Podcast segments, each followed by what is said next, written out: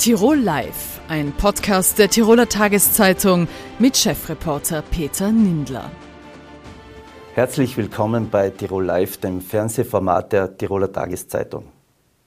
Jetzt für die Schüler, wer am Sonntag als letzter aus dem Bett krallt, ist der Palmesel. Sonntag ist Palmsonntag, Beginn der Osterwoche und Ostern ist nicht nur in Tirol, auch in anderen Ländern mit sehr viel Brauchtum verbunden. In Ims geht es darum, wer hat die größten Palmlatten gebaut.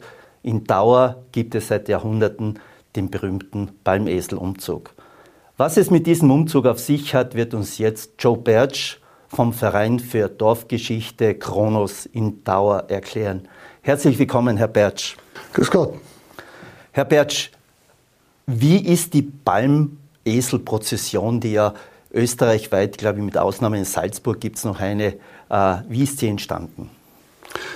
Ja, die Geschichte geht relativ weit zurück. Äh, man muss sagen, im Alpenraum könnte man sagen, sind die ersten Spuren äh, um, im 13. Jahrhundert relativ weit verbreitet. Aber wenn ich gleich am Anfang eine kleine Korrektur anbringen darf, es äh, heißt nicht die Palmeselprozession, sondern es geht um die Palmprozession. Äh, es steht Jesus im Mittelpunkt und nicht der Esel.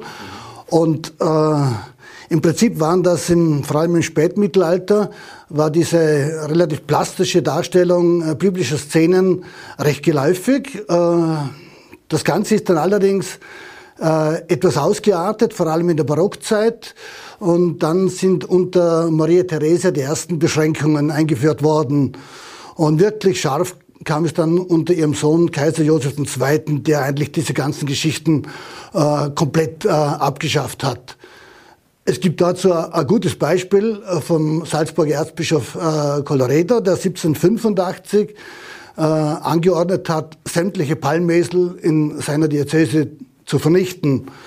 Und das Beispiel Matrei, von dem einiges überliefert ist, da hat man später im Rahmen einer Visitation äh, den Palmesel im Dachboden noch entdeckt und daraufhin wurde angeordnet, den zu vierteilen und zur Dokumentation ein Viertel dieses Esels oder dem Bischof zu schicken. Aber wie ist es dann trotzdem weitergegangen? Es ist äh, in, nach dieser radikalen Phase unter Josef II. sind wirklich tatsächlich die meisten dieser Palmesel verschwunden. Manche wurden noch in den Kirchen aufgestellt und jetzt in in Hall zum Beispiel und in Tauer ist momentan eigentlich der einzige Fall, wo also diese Palmprozession stattfindet, wo während der Prozession der Esel mitgezogen wird. Das ist eigentlich dieser, dieser einzige dokumentierte Fall bis heute. Jetzt wird, wie Sie gesagt haben, der Esel wird mitgezogen. Äh, Josef II wir wissen es mit dem Josephinismus, wollte all diesen, er meinte, bezeichnete das als Schabernack. Es ist auch zum Beispiel in Tirol wurde damals das Wetterläuten eingestellt vor ihm.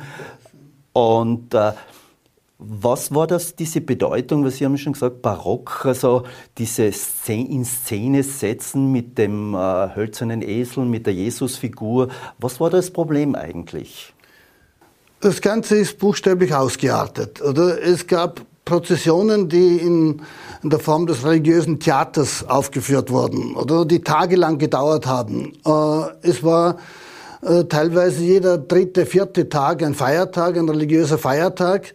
Und das war natürlich einem aufgeklärten Kaiser wie dem Josef II. zuwider. Wir sind in der Phase des Merkantilismus. Da geht es um Wertschöpfung im Rahmen des, der staatlichen Wirtschaft.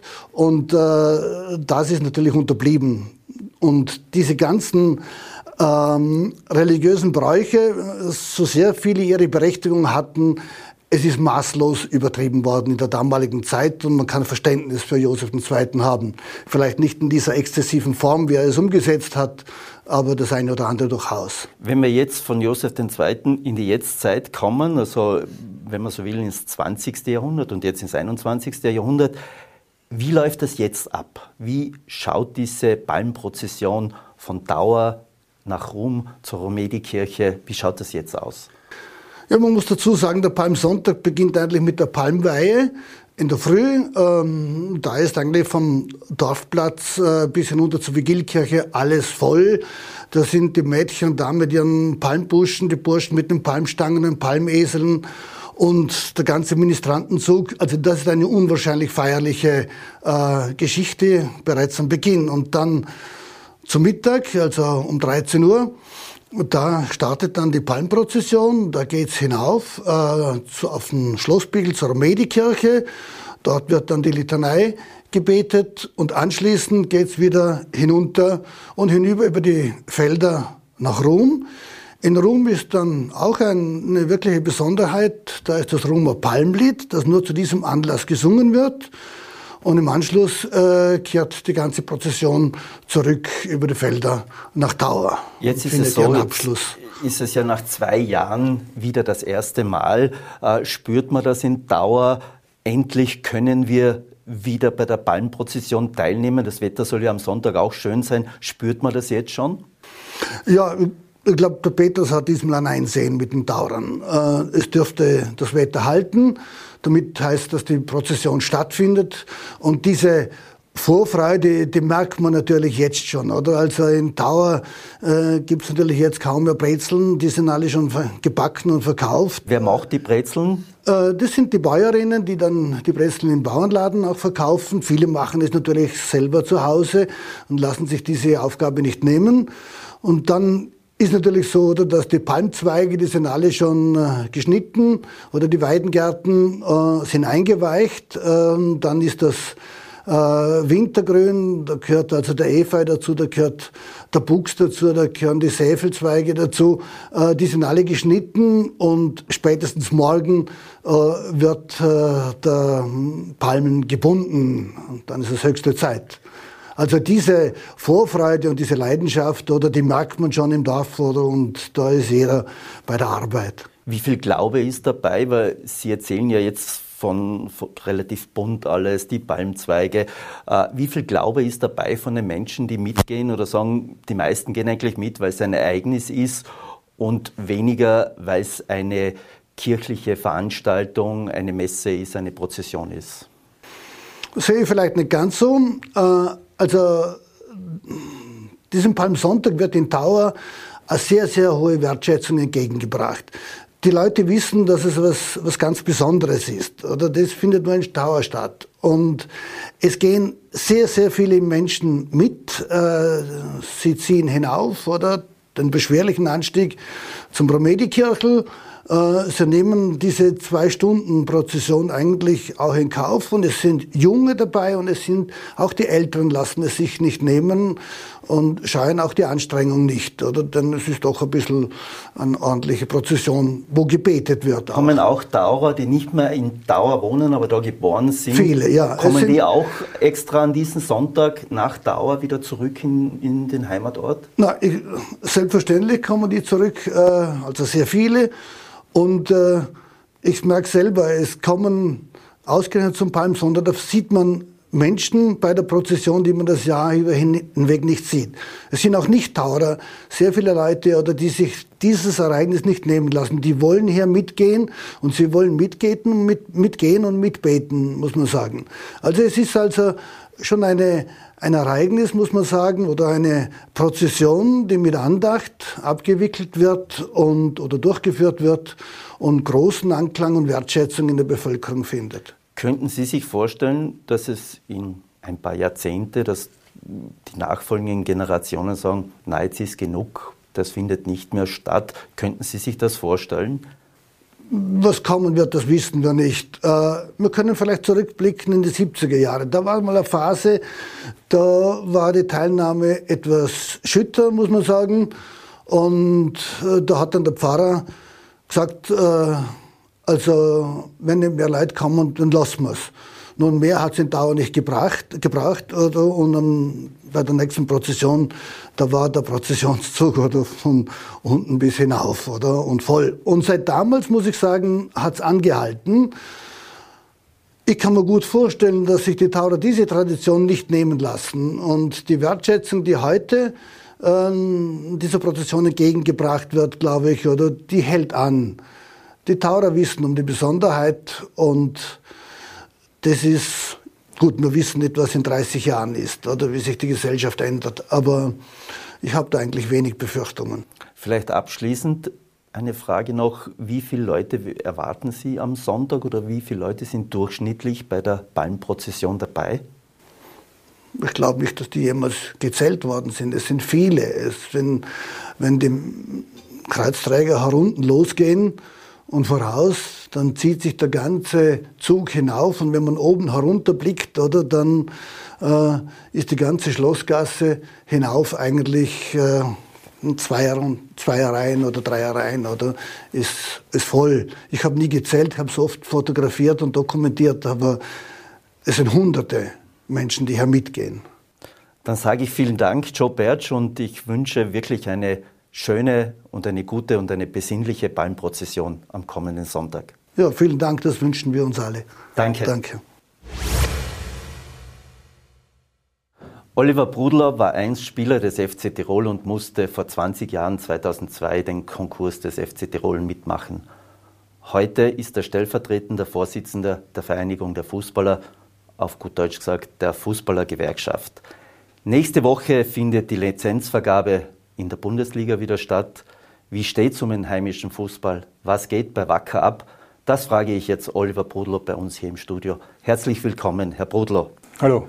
Herr Brudlow, die finanzielle Situation bei Wacker Innsbruck, ist das nur die Spitze des Eisbergs im österreichischen Fußball? Das möchte ich nicht sagen. Äh, gerade wenn ich es mit meiner Zeit als aktiver Spieler vergleiche, da haben wir ja wirklich laufend Insolvenzen gehabt. Da gab es ja jedes Jahr ein bis zwei. Ähm, ein Kollege von mir, Gernot Zierngast, und ich erzähle immer den Spielern, wie das damals war. Wir haben beide so bei fünf, sechs Vereinen gespielt in der Bundesliga. Und bei mir waren es vier Vereine, die in Konkurs gegangen sind. Bei ihm waren es fünf und sechs. Also, äh, das, ist, das sind doch heutzutage Gott sei Dank Einzelfälle. Wir haben jetzt zwar mit Mattersburg sowas erlebt vor zwei Jahren, allerdings war halt doch da sehr viel kriminelle Energie dahinter, muss man leider sagen an und für sich sehe ich den österreichischen Fußball in der Bundesliga und auch in der zweiten Liga doch äh, wesentlich seriöser aufgestellt als vielleicht noch vor 20, 25 Jahren. Was heißt seriöser aufgestellt? Wie muss man sich das vorstellen? Wir haben ja immer so im Kopf ein bisschen diese Zwei-Klassengesellschaft. Da gibt es einmal Red Bull Salzburg mit einem großen Sponsor im Hintergrund und dann Vereine, die eigentlich jedes Jahr ums Budget ringen müssen. Ja, was meine ich mit seriös aufgestellt? Wir haben äh, mittlerweile einen Kollektivvertrag und haben auch ein sehr strenges Lizenzierungsverfahren, das die Bundesliga da Jahr für Jahr durchzieht. Dadurch können eigentlich diese finanziellen Schieflagen äh, werden früher aufgedeckt oder können gar nicht mehr entstehen in dem Rahmen. Ich glaube auch, dass die Funktionäre und Vereinsverantwortlichen doch äh, viel vernünftiger arbeiten und, und auch wirklich ernsthafter als früher zum Thema Zweiklassengesellschaft. Eigentlich ist es eine Mehrklassengesellschaft, weil Red Bull Salzburg ist natürlich grundsätzlich schon einmal eine eigene Klasse. Dahinter hast du natürlich auch noch in der österreichischen Relation finanzstärke Clubs wie Rapid, Sturm Graz und, und, und Lask und Austria hat es auch schlecht ausgeschaut, werden sich aber wahrscheinlich wiederholen. Und dahinter kommt halt dann, kommen dann auch noch einige Clubs, gerade in der Bundesliga, die ganz, ganz solide unterwegs sind, äh, wo es halt dann wirklich schwierig wird, äh, über mehrere Jahre, denke ich, einen, Profi, einen Vollprofibetrieb aufrechtzuerhalten, ist dann in der zweiten Liga. Es gibt ja nicht mehr das, das Fernsehgeld wie früher. Also es ist schon glaube ich, sehr schwierig, wenn man da das über mehrere Jahre versucht und, und dann regelmäßig scheitert am Aufstieg. Äh, das wird dann, glaube ich, schon wirklich eine große Herausforderung, das über Jahre aufrechterhalten zu können. Wenn jetzt nächste Woche die Bundesliga entscheidet, äh, wie viele Vereine aus Ihrer Sicht werden um die Lizenz bangen? Da liegen mir keine Informationen vor. Das sind, äh, sitzt zwar ein, ein VDF-Vertreter im Lizenzausschuss, aber der ist natürlich auch zur Verschwiegenheit verpflichtet zusammenreimen kann man sich leider bei Wacker Innsbruck, wenn man die Medienberichte hört, wenn man auch hört, was, was uns die Spieler erzählen. Äh, Wacker Innsbruck hat ja um die Lizenz für die Bundesliga angesucht. Da muss man unterscheiden. Es gibt für die Bundesliga braucht man eine Lizenz, für die zweite Liga nur eine Zulassung. Und diese Lizenz, also wird Wacker Innsbruck wohl nicht bekommen. Ich weiß nicht, wie es mit der Zulassung ausschaut. Ich weiß nicht, ob die versprochenen Gelder doch noch fließen. Angekündigt wird es immer, was mich übrigens auch sehr, sehr stark an die Zeit damals vor 20 Jahren, als der FC Tirol in Konkurs gegangen ist, erinnert, weil man da auch immer Versprechungen bekommen hat und eigentlich fehlt immer nur ein winziges Stickel und dann ist alles gelöst und das ist aber dann eben nicht passiert.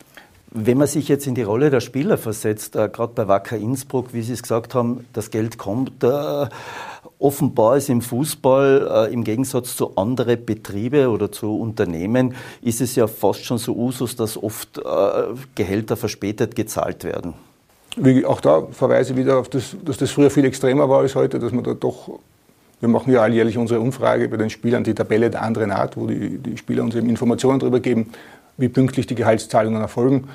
Und da ist das bei fast, also wirklich bei den meisten Clubs heutzutage in Ordnung. Äh, also Wacker Innsbruck hat ja auch bis auf das Märzgehalt die anderen Gehälter bis jetzt bezahlt. Das sind jetzt, glaube ich, drei oder vier Tage drüber über dem Termin, wo, wo das Gehalt fällig war. Also es ist noch nicht dramatisch, jetzt äh, die Situation für die Spieler ist noch nicht dramatisch. Mhm. Sie waren ja selbst einmal Manager von Wacker Innsbruck. Äh, warum hat es der Verein nicht geschafft, in den letzten 20 Jahren, natürlich war der Konkurs die große Bürde und die große Last, aber nicht geschafft, einen Verein aufzustellen, der, wo man sagt, solide dasteht, wo man sich nicht jedes Jahr sorgen muss, existieren wir noch in der kommenden Saison? Ja, ist eine schwierige Frage. Es haben sich ja wirklich viele Leute daran versucht.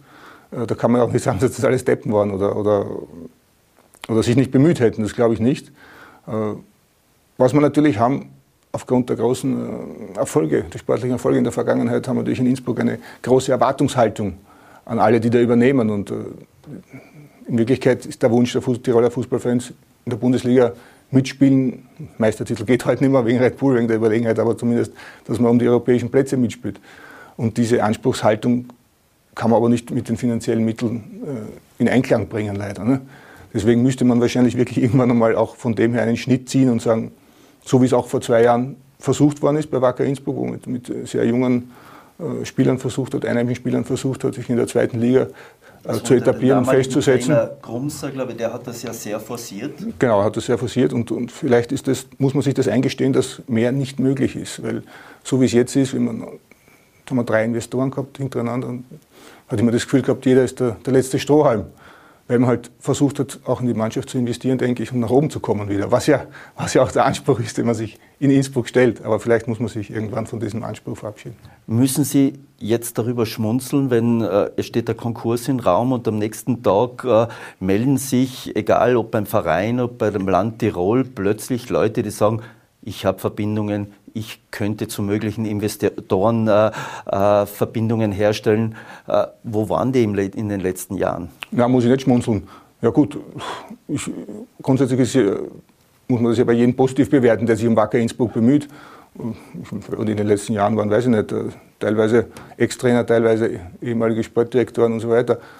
Die waren schon da, aber ja, weiß ich auch nicht, kann ich auch nichts mehr dazu sagen. Wie muss man sich das jetzt vorstellen? Wacker Innsbruck, wie Sie schon gesagt haben, wie eigentlich alle vermuten, wird nicht die Bundesliga-Lizenz im ersten Anlauf, zumindest einmal im ersten Anlauf bekommen. Äh, sollte der Verein in Konkurs gehen, was bedeutet das jetzt dann für die Spieler? Also wir reden ja noch über ungelegte Eier. Wir wissen nicht, ob die ja. Lizenz nicht doch kommt und ob eine Insolvenz nicht doch noch vermieden werden kann. Ja. Äh, für die Spieler bedeutet das, ja, dass die halt dann ihre, ihre Gehälter von dem, von dem äh, Insolvenz Entgeltfonds bekommen. Und die müssen das halt anreichen. Das ist dann ein normales Insolvenzverfahren, das abgewickelt wird und müssen sich halt auch einen neuen Verein suchen, klarerweise. Das heißt, äh, die Spieler werden die Saison fertig spielen oder würde das bedeuten sofortiges Aus? Oder wie muss man sich das vorstellen? Wenn was passiert, wenn was eintritt? Wenn Konkurs passiert, nehmen wir an, keine Lizenz, es kommen Konkursanträge, die in der Folge gestellt werden kann ich nicht genau sagen. Es wird sicher, wird sicher innerhalb der Bundesliga große Bestrebung geben, dass die Saison fertig gespielt wird. Das ist klar. Kann man nicht vorhersagen, genau. Es sind zu viele Varianten, Variablen noch. Zu viele Hetivari. Aber wenn man dann in die Zukunft schaut, äh, irgendwas wird ja passieren müssen. Wären Sie eher ein Anhänger, dass Sie sagen, okay, wir müssen das jetzt endlich einmal jetzt im zweiten, dritten, vierten Anlauf auf gute Beine stellen, ab in den Amateurbereich. Wir müssen uns einmal verabschieden von der Bundesliga und einen, wie auch immer, Zehn-Jahres-Plan machen? Ja, es wird äh, möglicherweise automatisch dazu kommen, ne, dass man, wenn es zu einer Insolvenz kommt, äh, wird man versuchen müssen, aus dem Amateurlager sich dort ordentlich aufzustellen. Und aber auch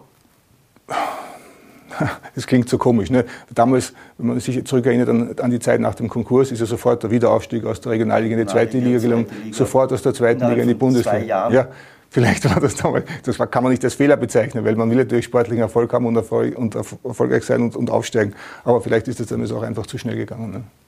Wie weh tut das, einen ehemaligen FC Tirol-Spieler zu sehen, Ich habe 2002 den Konkurs miterlebt und in den vergangenen 20 Jahren haben wir es nicht geschafft.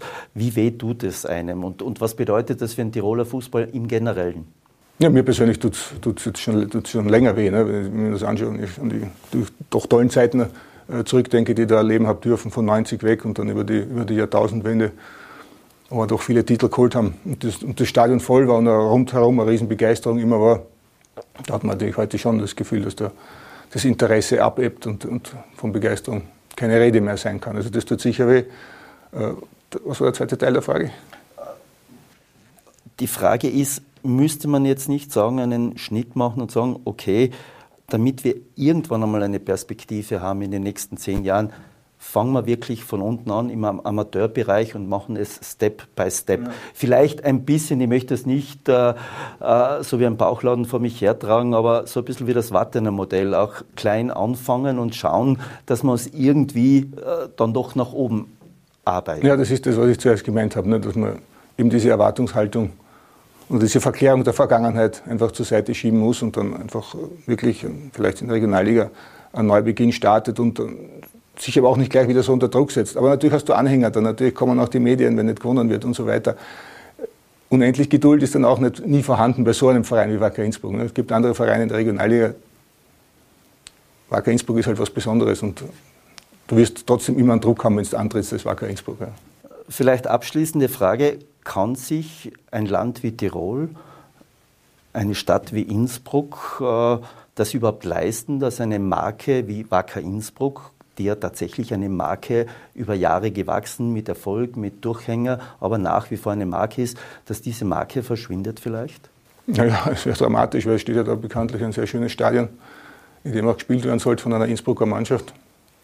Ähm, es wäre natürlich, wär natürlich sehr schade und, und äh, eigentlich sollte natürlich auch die Stadt möglichst das ihre dazu beitragen, dass es einen Neubeginn gibt mit einem ja, neuen Team vielleicht an der Spitze. Ist, wir schauen zu viel in die Zukunft, wir wissen noch nicht, wie es weitergeht.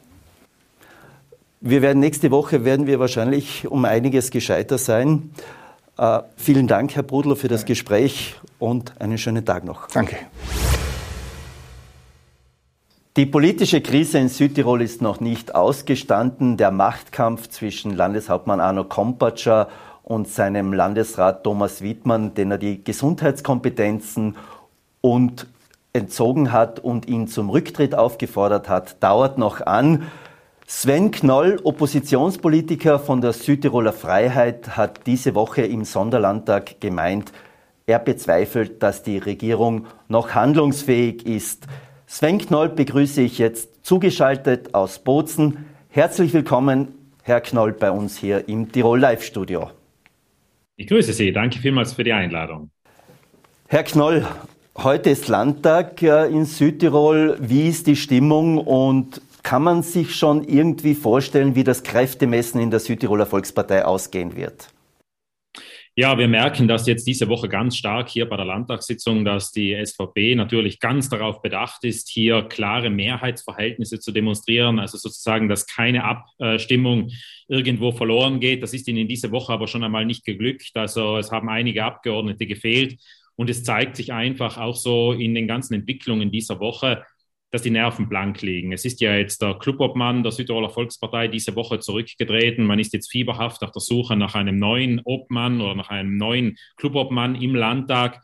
Und es stellt sich für uns im Landtag hier schon auch immer wieder ganz klar heraus, dass es ganz schwierig ist, hier jetzt zu arbeiten, weil die Regierung derzeit mit sich selber beschäftigt ist und viele andere Themen einfach auf der Strecke bleiben, die jetzt aber gerade wichtig wären. Das heißt, die Schwäche der Südtiroler Volkspartei ist jetzt auch eine Schwäche der Landesregierung.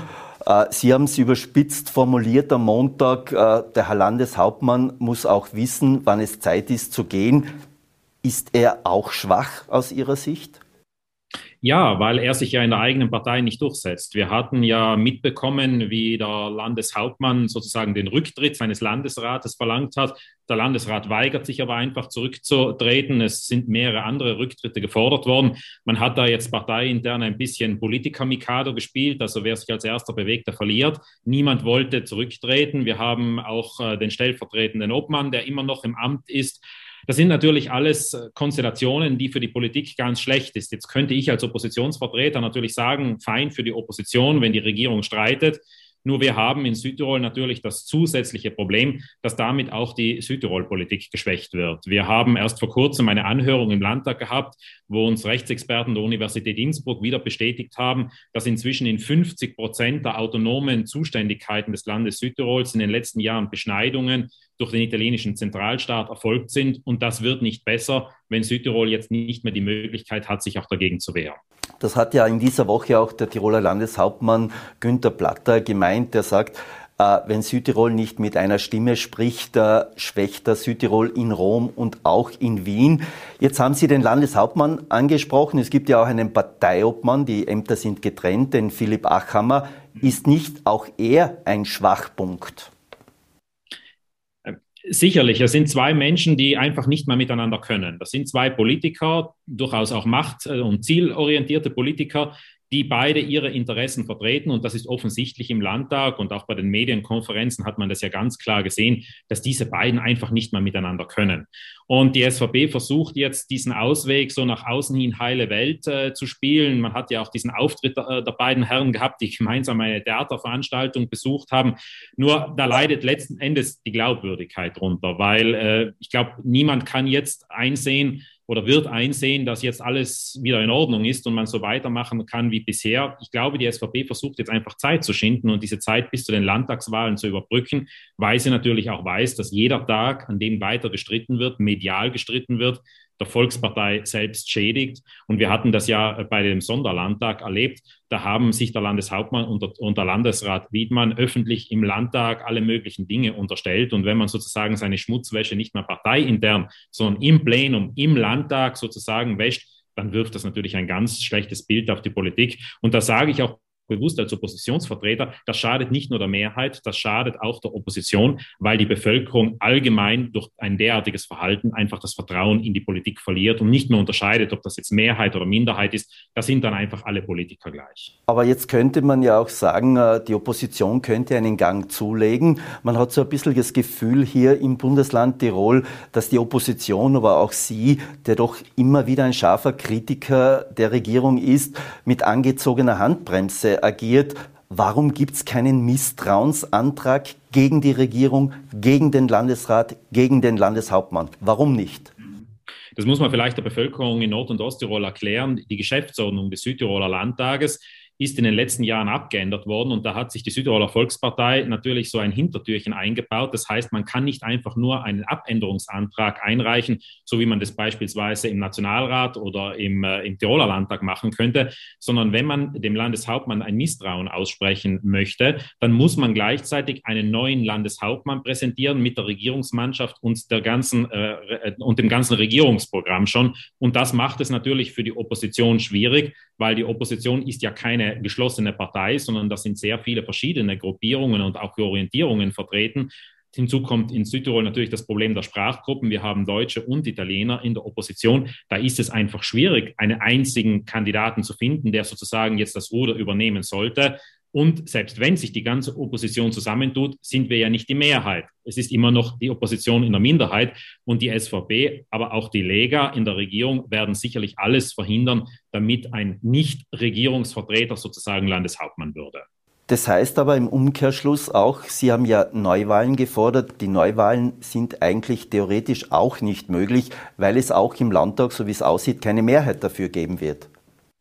Ja, wir haben ein zusätzliches Problem. Äh, das Land Südtirol ist ja vom italienischen Staat in eine Region hineingedrückt worden, zusammen mit dem Trentino. Diese beiden Landtage bilden zusammen die Region und die müssen zeitgleich gewählt werden. Also wenn jetzt in Südtirol heuer beispielsweise Neuwahlen ausgeschrieben würden, dann würden die, würde diese Wahlperiode nur ein Jahr dauern, weil nächstes Jahr 2023 im Herbst regulär ein neuer Landtag gewählt würde. Und das heißt, wir müssten nächstes Jahr wieder zur Wahl gehen. Wir haben jetzt natürlich zwei Möglichkeiten. Wir können sagen, wir machen jetzt anderthalb Jahre weiter wie bisher. Und das ist, glaube ich, die schlechteste Variante. Man könnte darüber reden, ob man es der Bevölkerung zumuten kann, in einem Jahr wieder zu wählen. Ich glaube, es wäre zumindest besser, als jetzt weiterzumachen wie bisher. Oder die zweite Variante, und das war unser Vorschlag, dass man sagt, wenn der Landeshauptmann nicht mehr regierungsfähig ist, dann sollte mit dem Trentino vereinbart werden, so bald als möglich, vielleicht schon im Frühjahr 2023 Neuwahlen anzusetzen und bis dahin einfach eine Übergangs- oder Expertenregierung, die könnte entweder von außen berufen werden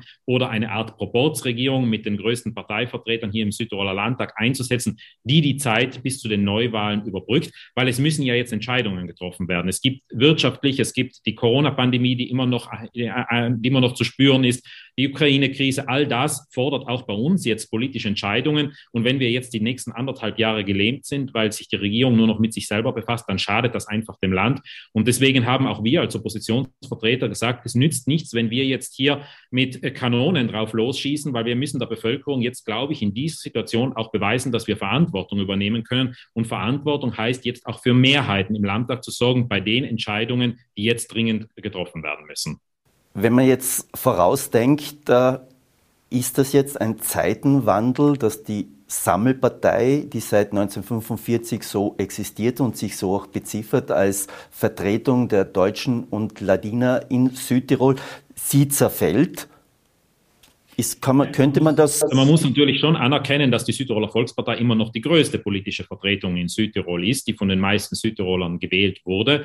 Nur dieser Anspruch der Sammelpartei, in der alle Orientierung sozusagen von den Bauern über den, äh, über, über den Arbeitnehmer bis zum äh, Fabrikanten alle sozusagen unter einem Dach Platz finden, das gab es auch in den vergangenen Jahren schon kaum mehr. Die Arbeitnehmer sind beispielsweise in den letzten Jahren marginal zurückgeschrumpft, die sind kaum mehr spürbar in der Südtiroler Volkspartei. Die Südtiroler Volkspartei hat sich in den letzten Jahren zu einer Art Lobbyistenpartei ein bisschen entwickelt, wo große Interessensvertreter natürlich wissen, an welchen Hebeln sie drehen müssen und schalten müssen, um zu ihren Interessen zu kommen. Und das hat natürlich schon auch zu einer Entfremdung von der Bevölkerung geführt, die ja auch sich in den Wahlergebnissen wiedergespiegelt hat. Denn die Südtiroler Volkspartei hat ja bei jeder Wahl in den letzten Jahrzehnten an Stimmen und an Mandaten im Südtiroler Landtag verloren und hat ja auch keine Mehrheit mehr, mit der sie ja, alleine regieren kann. Wer wird das nächste Mal profitieren, sollte die Südtiroler Volkspartei weiter verlieren? Äh, wird es Ihre Partei sein, die Südtiroler Freiheit? Bei der letzten Wahl ist ja plötzlich wie Phönix aus der Asche das Team Kölnsberger herausgekommen. Oder wird die Opposition nur marginal dazu gewinnen, weil jeder ein bisschen gewinnt? Also sie zerspragelt sich ja, es, es, gibt ja diesen schönen Spruch, Prognosen sind immer schwierig, überhaupt dann, wenn sie die Zukunft betreffen. Und so ist das halt mit den Wahlen auch. Wahlen haben eine ganz eigene Dynamik. Wir haben ja in den letzten beiden Wochen gesehen, wie viel und wie sich in diesen Tagen auch ändern kann, dass kein Stein mehr auf dem anderen bleibt. Ich glaube sicherlich, dass äh, die politische Landschaft in Südtirol sich umformen wird.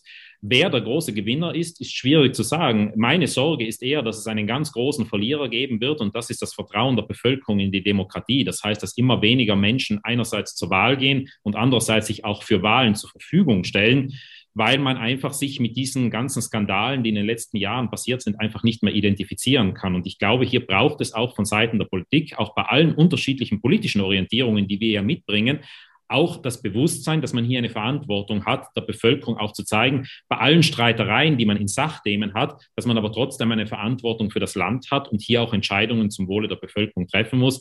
Denn äh, noch einmal, und das ist zumindest meine Auffassung, immer äh, politische Stärke einer politischen Bewegung entsteht nicht dadurch, dass der Partner oder der, der, der Konkurrent schwach ist, sondern indem man selber beweist, dass man es besser machen kann. Und ich glaube, das ist jetzt die große Herausforderung aller Parteien in Südtirol. Dann bedanke ich mich recht herzlich für das Gespräch, Herr Knoll. Schöne Grüße hier von Innsbruck nach Bozen.